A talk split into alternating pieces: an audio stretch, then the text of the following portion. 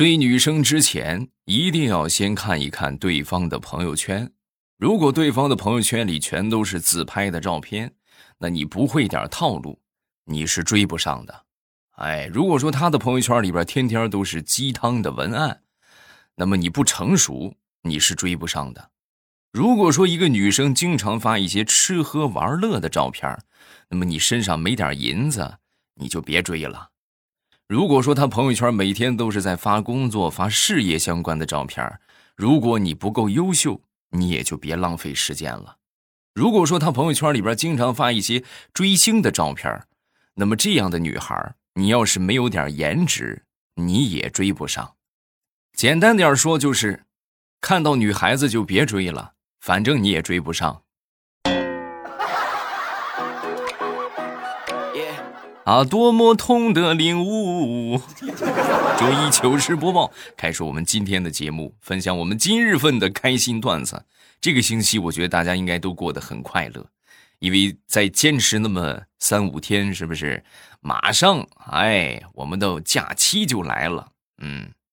然后今天咱们段子来分享一下，就是和这个谈朋友啊，是吧？爱情啊相关的一些事情。说有这么一个哥们儿被他女朋友给甩了，甩了之后呢，伤心欲绝，然后他又动了这个出家的心思啊，动了这么个念头，然后来到一家寺庙，就问这个方丈：“方丈，你了解女人吗？”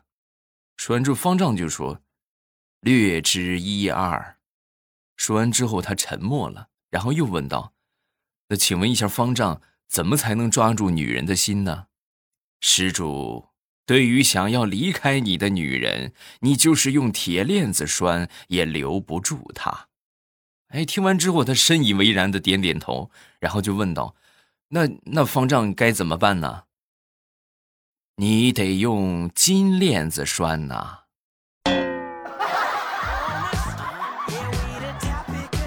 金链子要是不行，你就再加上两个这个手镯啊，耳耳耳环也给他拴上，是不是？你看他还怎么跑？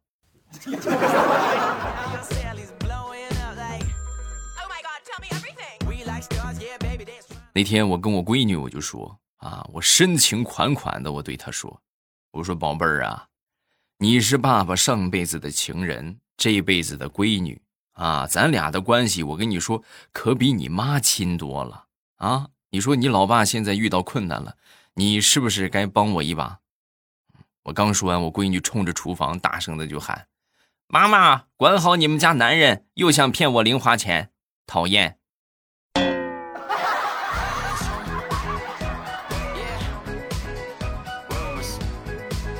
俗话说，无巧不成书。那天我同事啊。发了一个朋友圈啊，咨询了一个事儿，然后咨询完了之后呢，就很快就破案了啊。什么事儿呢？就是说不带这样的。我在公交公交车上睡着了，睡着醒来的时候，发现嘴里边多了一块口香糖。哎，你看这个一发之后，没一会儿下面有人就给他回复了，啊，原来是你啊！我坐公交车，我发现旁边有一个人睡得太香了，流口水了，我就没好意思打扰他。然后呢，我就把自己嚼的这个口香糖，然后我就塞到他嘴里，寻思我给他堵住口水。没想到我刚放进去，他嚼起来了，他就吃的可香了，我都拦不住。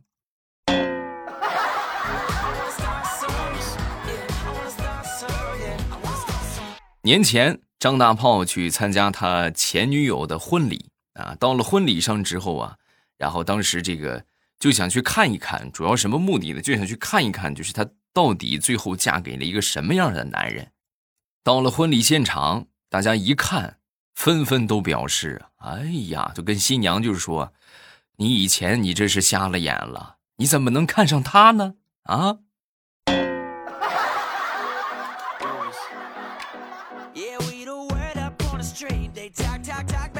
我小姨子最近刚交了一个男朋友。啊，然后她呢却没那么很高兴，啊我就问她，我说，怎么了？男朋友我看挺疼你的，家境也不错，是吧？各方面条件都挺好，你怎么还不高兴呢？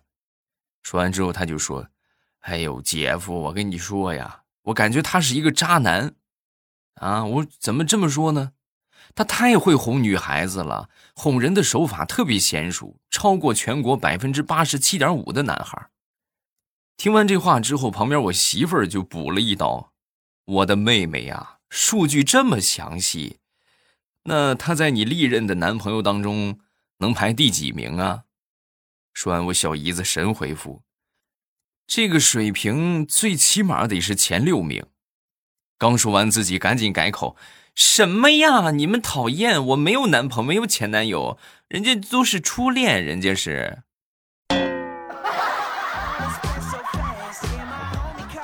所以他们俩这个恋情啊，就可以用两个人物来概括：海王遇上了堂主。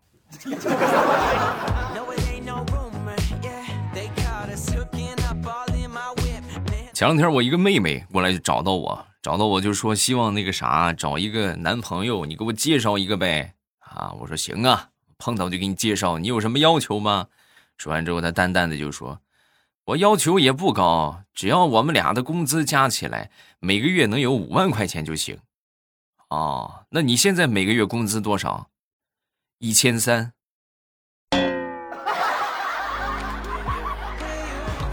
你这太狠了！你这样的话，你你比抢银行你还狠啊！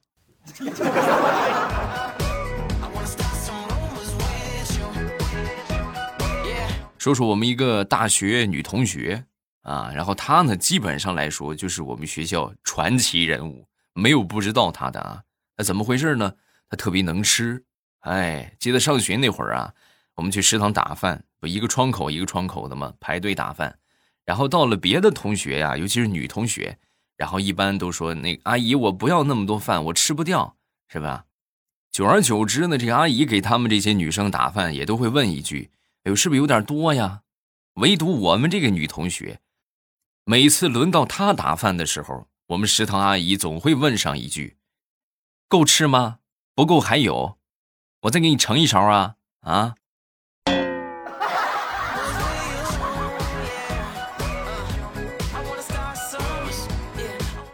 人都说失恋了就去西藏，哎，单身呢就去丽江。如果你喜欢的女生像我刚才说的女同学一样，那么你可以去任何一家超市。买上两斤猪肉，没准她就跟你跑了。吃货的世界就是这么简单纯粹。嗯。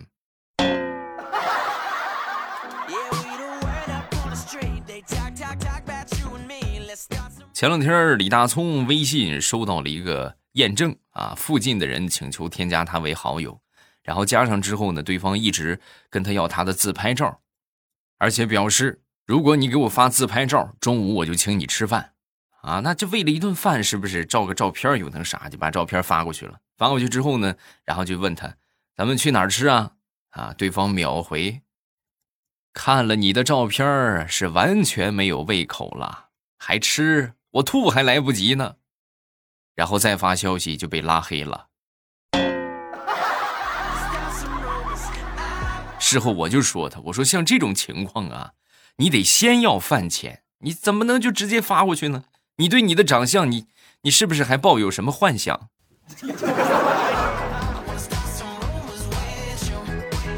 同样的一句话，用不同的表达方式，它的这个意境和状态是不一样的。咱们举例来说明啊，比如说你想约女生约会看电影，然后呢，这个约完之后回家里边去坐坐，啊，你直接说你去家里边坐坐吧，那就显得目的性太强，是不是？但是你要是跟他说。哎，我跟你说，我们家那个猫会后空翻，你要不要看一下？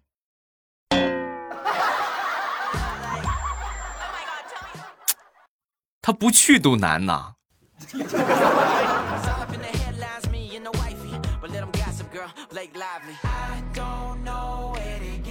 眼看着跟我媳妇儿快结婚纪念日了啊，那天呢，我就问我媳妇儿，我说媳妇儿，你看咱们结婚也这么多年了，认识也这么多年了。你当初你看上我什么了？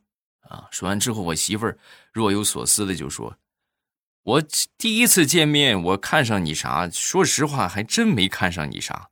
但是我为了给你给我自己留个好印象，我那天见你，我特意没戴眼镜，看着比较模糊，啊。然后后来呢，就是反正我就眼镜我就一直没戴，虽然我近视眼，因为我一戴上眼镜，那就是我噩梦的开始，还是不戴的好。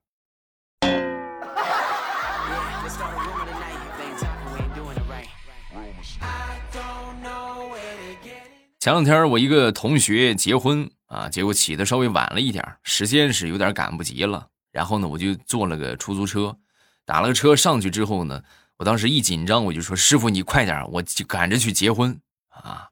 说完之后，师傅当时回答更雷人：“小伙子，你这新娘现逮也来不及呀。”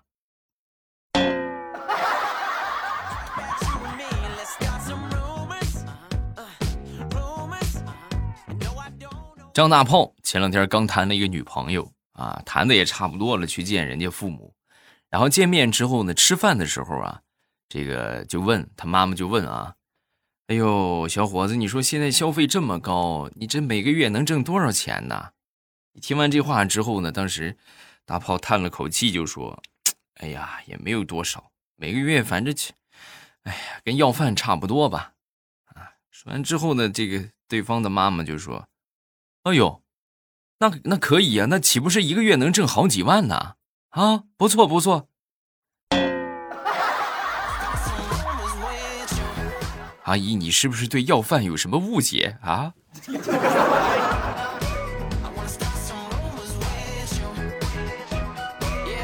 前两天同学聚会，好多年不见的一个同学啊，一个女同学，一眼就认出我来了。啊，我记得小学四年级她转学了啊，但是之前她每次看见我，都会露出迷人的微笑啊。我问他是不是想当年对我有意思啊？为什么每次见着我都笑啊？说完之后，这个他终于这么多年说出了内心的话，不是对你有意思，主要是你长得太好笑了啊！我就看着你，我就很很想笑。我这回我说什么，我给你给你拍一张照片我心情不好的时候，我拿出来，我一看你，我就能笑。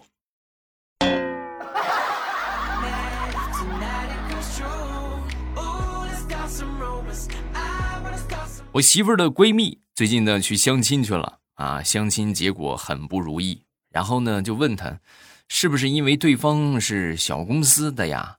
啊，说完之后她叹了口气说，不是，全都是世界五百强企业。我的天哪！我媳妇都震惊了。那你这要求也太高了吧？条件这么好，你都看不上？说完，她闺蜜摇摇头。是，第一个是中石油的加油员，第二个是沃尔玛的收银员，第三个厉害了，微软保安员，第四个是淘宝公司的员工接送车的司机。我得说你了，三百六十行，行行出状元，是不是？你这不行，你就抛开五百强，你发展发展别的公司，就是是吧？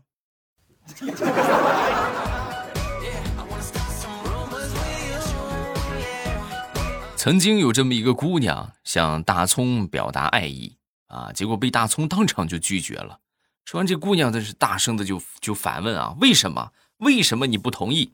啊！说完之后，大葱就说：“你居然会喜欢我？你这品味也太低了吧！咱们俩不合适。”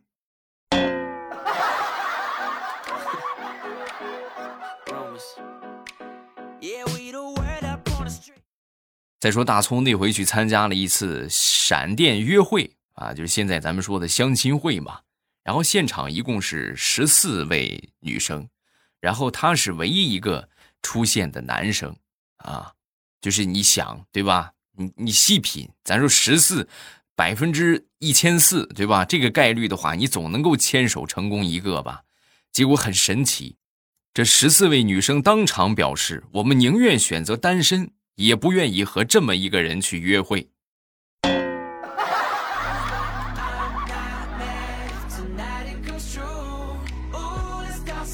很多人老是问，就说这个。我就一直单身下去行不行啊？啊，我就我就我就不结婚不行吗？可以。大石榴的妈妈是跟大石榴这么说的：“只要你能忍受得了，外面烟花四起，街坊四邻的饭香味溢出来，大街上一家人手牵着手出行，你看到这些，你能忍住不难受，那你完全可以单身一辈子。如果你忍不了，赶紧给我找对象去。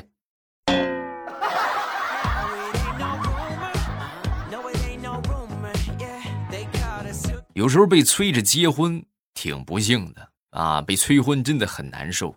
那么，教给大家一个这个预防被催婚的方法。其实被催你啊，也多都是亲戚，是吧？爸爸妈妈怎么说的话，其实你内心都已经能接受得过来。主要就是亲戚朋友，你一嘴我一嘴，他跟你有什么关系？是不是？如果再有亲戚问你怎么还不找对象的时候，那么正常人可能会回答：啊，没找着合适的。是吧？你看这个时候的，他们就更找着话茬了。哎呦，你也老大不小了，是不是？别再拖了。你什么条件呢？啊，是吧？不要这么说，你要这么回答。啊，那个前两天去算了个命，然后算命的就跟我说，三十五岁之前不能找对象，要是三十五岁之前找对象的话，就可能会克死两个亲戚。所以，为了亲戚们的安全，我我先不找了。我就不信他们以后还催你。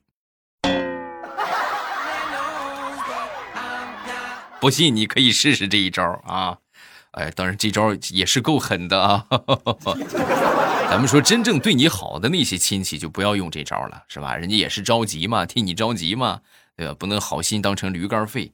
就是那些看不得你好的。哎，就是就天天就是这这种，咱说不是很好的亲戚啊，就挺坏的。这这好坏大家都能判断得出来，就天天拿这个刺激你的那种。哎，你就完全可以这么回复他，是吧？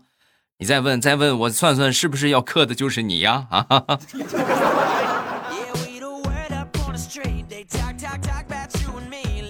好，段子分享这么多，下面我们来看评论。首先来看第一个，叫做。愿你无恙。未来给你讲个笑话。有一天，我背着我爸妈喝了一百罐红牛，我爸追着我打了三天三夜啊！背着我爸妈是不是啊？我还以为背着你爸妈哦，背着你爸妈喝了一百罐，追着我打了三天三夜，笑死！我的能量超乎你想象。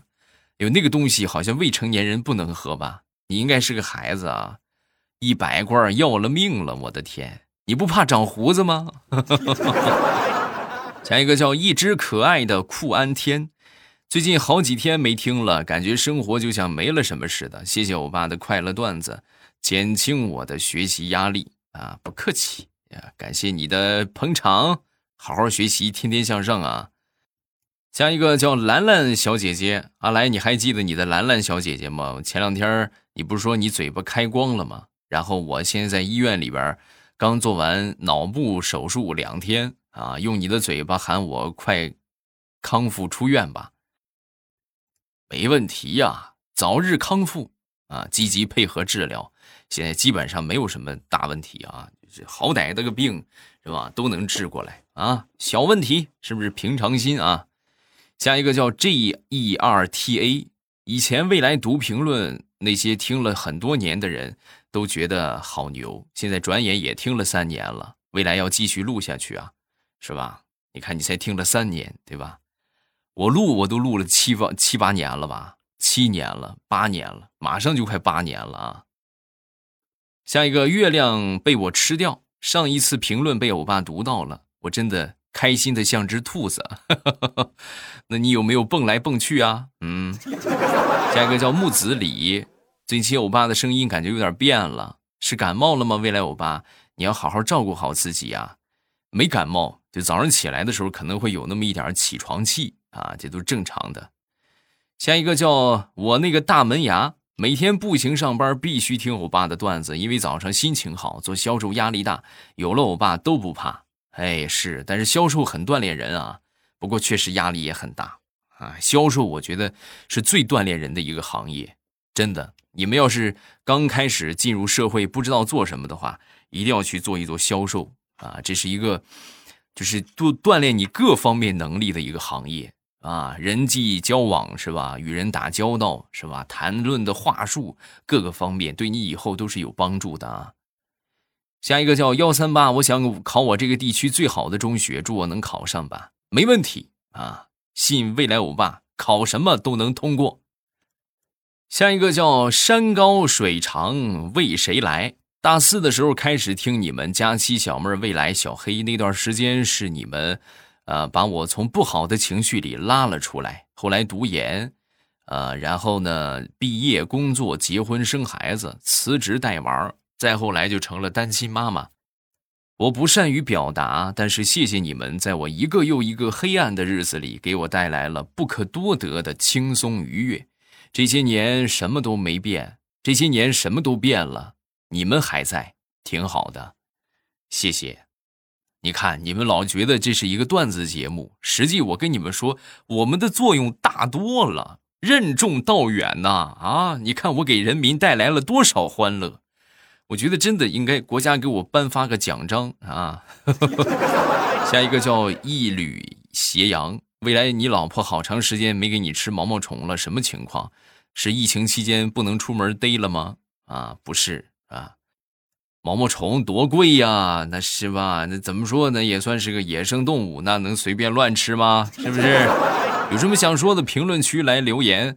然后呢，咱们这个呃，想收听到更多的节目，大家可以呃点我头像进主页啊，然后呢，喜马拉雅搜索“未来欧巴”也可以。啊，有这个有声书的专辑啊，有声书呢已经完结两本了啊，喜欢听哪个就去点上订阅啊。